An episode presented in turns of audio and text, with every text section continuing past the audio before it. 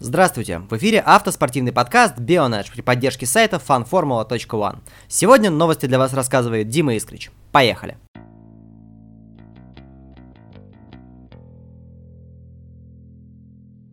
Начать хотелось бы с любимой формулы. Перед большим призом Китая Феттель дал интервью немецкой газете Bild. Кирилл Сагач перевел это интервью для читателей фан-формулы, а я в свою очередь выбрал из него самое главное для вас. Как-то так контент и получается.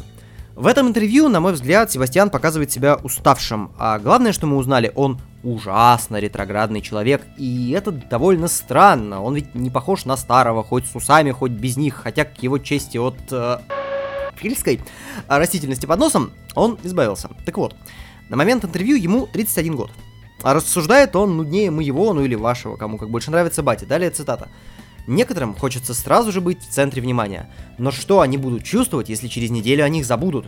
Я не могу идентифицировать себя с этим. Просто я вырос в другое время, уверенным, выполняющим свою работу и никогда не выносящим на обозрение то, что я делал. Человеком без крайностей. В одно время все плохо, а затем все хорошо, такой там жизни абсолютно не для меня. Вот действительно, ну, странный этот немецкий чемпион. В нем всегда не хватало человечности. Все выверено, может быть, кроме радиопереговоров. Все по линейке, строго, очень, ну, по-немецки, что ли, скукота. И еще одна цитата, чтобы вам стало понятнее вся дедовская натура этого молодого мужчины. Иногда, когда я куда-либо звоню, то люди удивляются, что я сразу звоню, а не пишу сообщения. Просто за одну минуту на телефоне я могу сказать больше, чем за 10 минут набора сообщения, поэтому я предпочитаю звонить. Вопрос вот интервьюера, тогда вы можете использовать и какую-то старую модель телефона, и фильтр реагирует, да, у меня есть такой, какое-то время в прошлом году я использовал Nokia 6110 1997 года выпуска. И, и это оказалось не шуткой, это правда. То есть, э, я вот вообще даже не знаю, что еще добавить. Во-первых, кто, блин, в 2019 году по телефону звонит? Ладно, я звоню, но, возможно, я тоже довольно старый. Во-вторых, э, что забавно, в моей голове как-то не вяжется старческое брюзжание в этом интервью и детсадовские абсолютно отмазки Феттеля после Мульти 21, после Баку в прошлом году. Ну ладно, возможно, немного Билли Миллигана в образе добавит ему той самой человечности, и вот вам еще одна цитата для закрепления эффекта. Вопрос. Ваши убеждения не слишком сочетаются с образом гонщика современной Формулы-1. Что Феттель отвечает, почему? Очень много аргументов за современные технологии, но много и против. Мы просто привыкли к тому, что сегодня все возможно. Вопрос лишь в том, нужно ли это нам.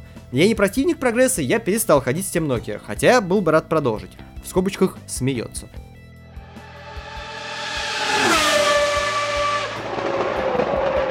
Тест-пилот формульного хаса Пьетро Фитипальди определился с гоночными перспективами на ближайший год. Большую часть 2019 он проведет в ДТМ за команду ВРТ Audi, что определенно не самый лучший очевидный путь в большие призы. За примерами внуку легендарного Эма рекомендую обратиться к карьерам Пола Диреста или Паскаль Верлейна.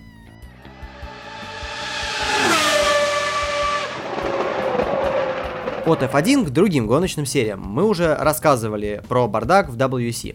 Вкратце напомню, никому до сих пор непонятно, кто заменит LMP1. И все большую силу набирает идея участия серийных гиперкаров, которые могли бы сражаться с прототипами.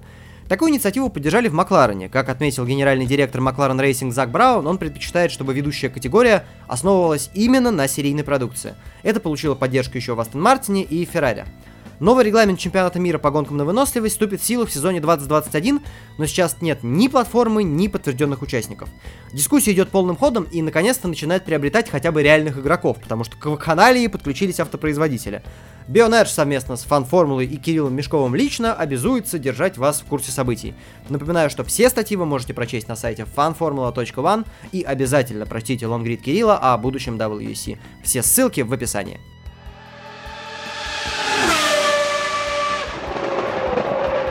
Теперь о гонках, но не первой и уж точно не формулы. С Индикаром в эти выходные плотную дружбу завязать не удалось, поэтому сегодня у нас в меню европейский Наскар и Япония. В Евро-Наскаре прошел первый этап сезона. Один уикенд вмещает в себя 4 гонки в двух категориях. Открывал чемпионат, как это обычно и бывает, класс Элит 2. Майет Снайдер потерял место в дивизионе пикапов, зато здесь захватил лидерство с первых же тренировок. Он также э, выиграл обе квалификации и в обеих гонках показал лучший круг. Первая гонка свелась к борьбе Снайдера и другого парня из Штатов, Андре Кастро. На самых последних метрах Майет полез в атаку, которая закончилась для лидеров разворотом. Победа досталась новичку серии Джорджо Маги из команды Hendrix Motorsports. Компанию на подиуме молодому швейцарцу составили Виторио Гирелли и Мартин Дубик. Во второй гонке победил Николас Резитано из Racers Motorsport. Впрочем, несмотря на победу, шоу снова делали американцы. Снайдер и Кастер снова сцепились друг с другом, на этот раз, правда, закончили мирно. Кастер сумел финишировать вторым, а Снайдер довольствовался шестым местом. Гирелли дополнил подиум. В Элит-1 за победу в первом заезде схлестнулись сразу трое. Действующий чемпион серии Алан Дэй противостоял Стейнесу Лонгину и Андеру Виларино, на счету которого три титула в этой серии. Андер оказался впереди Дэя, которого обошел Лонгин, и три гонщика устроили трехстороннюю битву за победу, сильнее в которой оказался Виларина. Испанец назвал гонку фантастической, отметив, что оба его соперника были быстрее, и ему приходилось их сдерживать, чтобы вернуть себя на Виктори Лейн.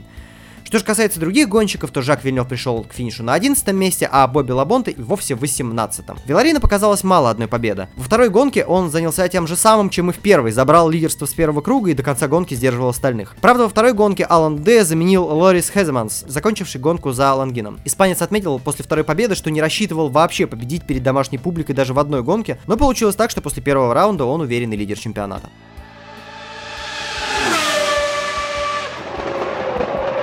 Теперь о Super GT. Гонка в Акаяме стала первой за 25-летнюю уже историю чемпионата, когда гонщикам были начислены половинные очки, потому что было пройдено менее 75% дистанции. Между собой бороться приходилось мало, основной соперник был у всех один и общий, это погода. В итоге было пройдено лишь 30 кругов из 82 заявленных. Кто-то может сказать, что это не так и плохо по сравнению, например, с Аделаидой 91 -го года. Но есть важное отличие. Самый продолжительный период зеленых флагов 4 круга. Победу отпраздновали Тамоки Надзири и Такуя Идзава. Более подробно об этом вы можете прочесть в статье Кирилла Мешкова на fanformula.one.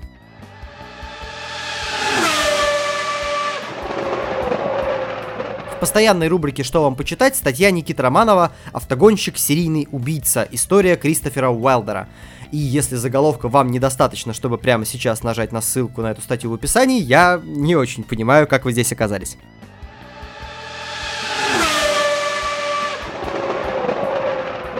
В завершении выпуска о родном и очень болезненном. Бизнесмен, владелец Уралкалия Дмитрий Мазепин пытается приобрести Уильямс. С одной стороны, с учетом проигранной на торгах Форс Инди, эту новость можно было бы и вообще пропустить. С другой стороны, купить останки э, Джорданов, Мидландов, Спайкеров помешало желание Лоренса Стролла устроить своему сыночку беспроблемную жизнь в первой формуле. А к намного более древней и значимой команде очереди покупателей как-то пока не выстроилось. Значит, будем это рассматривать как реальную перспективу уже на следующий сезон. Что это означает? Помимо очевидного попадания Никиты Мазепина в команду уже в следующем году, гарантировано ничего. Новый владелец не обязан вмешиваться ни в руководящий состав, ни в гонщицкий. Все вполне может остаться так же. Клэр у руля, Рассел за рулем, ужасная машина, странные спонсоры, скорый конец. Но понятно, что покупая такую дорогую игрушку, стоит хотя бы попытаться что-либо отбить, либо, ну, получить спортивные успехи. С финансами у Вилла, кстати, в общем, почти порядок. Компания в целом вся компания показывает пусть не безумную, но все-таки прибыль. А с вероятным увеличением инвестиций в команду при смене владельца эта опция может исчезнуть.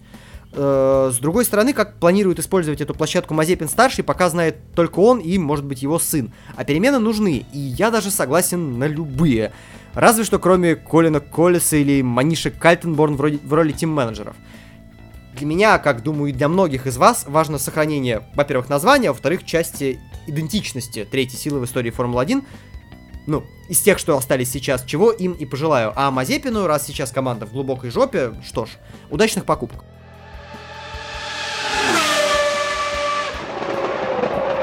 Практически прямо по ходу записи этого подкаста появилась информация о том, что Уралкалий не собирается покупать Уильямс F1.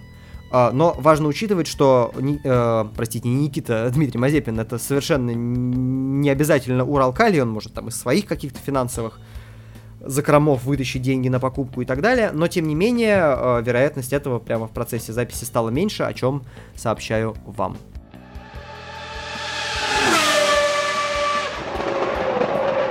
И это еще не конец, осталось кое-что еще. Прямо очень коротко. В Китае прошла тысячная гонка в истории Формулы-1. Вот такую хронологию нам навязывают руководители. И с точки зрения маркетинга и празднования, Либерти, эм, скажем так, проспали все полимеры. Не собрали чемпионов, не собрали все чемпионские машины. На трассу выехал вообще один автомобиль, там Lotus 49 э, в спецификации Манок 70 -го года, за которым сын Грэма Хилла Деймон проехал несколько кругов. Все. В итоге историческое наследие свелось к Вильямсу 93 года, Стюарту 97 Лотсу 2012 и двигателю с Макларена 84 большим плакатом с изображением уже умерших чемпионов, рисунком, кубком прошлых лет, выставки рулей, моделей автомобилей, комбинезонов, шлемов. То есть к уровню обычного провинциального автогоночного фестиваля, а не к юбилею от самых-самых-самых лучших, как уверяет Либерти, гонок в мире. Нет, владельцы чемпионата пытались. На каждом автомобиле были наклейки в честь гонки. Они выбили э, у ФИА право для гонщиков безнаказанно сменить дизайн шлема на эту гонку. Но в итоге, во-первых, далеко не все решили сменить раскрас своих головных уборов, а лучший и, возможно, даже идеальный итог этого празднования отношения к нему опять подвел молодой неандр... Э, э, нидерландец. Тысячная гонка это всего лишь первая гонка сразу после 999. А, Ника Хюлькенберг же просто поставил точку. В нашем быстро меняющемся и поверхностном мире не стоит ожидать слишком многого от этого всего. Боюсь, что очень скоро Китай станет просто очередной гонкой среди многих. Лучше не скажешь, потому что трудно отмечать праздник, которого не существует. Тем более, когда совсем не понимаешь, зачем ты его, собственно, придумал. Для вас работал Дима Искрич, редактор выпуска Вадим Химик. Выпуск подготовлен при поддержке сайта fanformula.one. До воскресенья. Пока.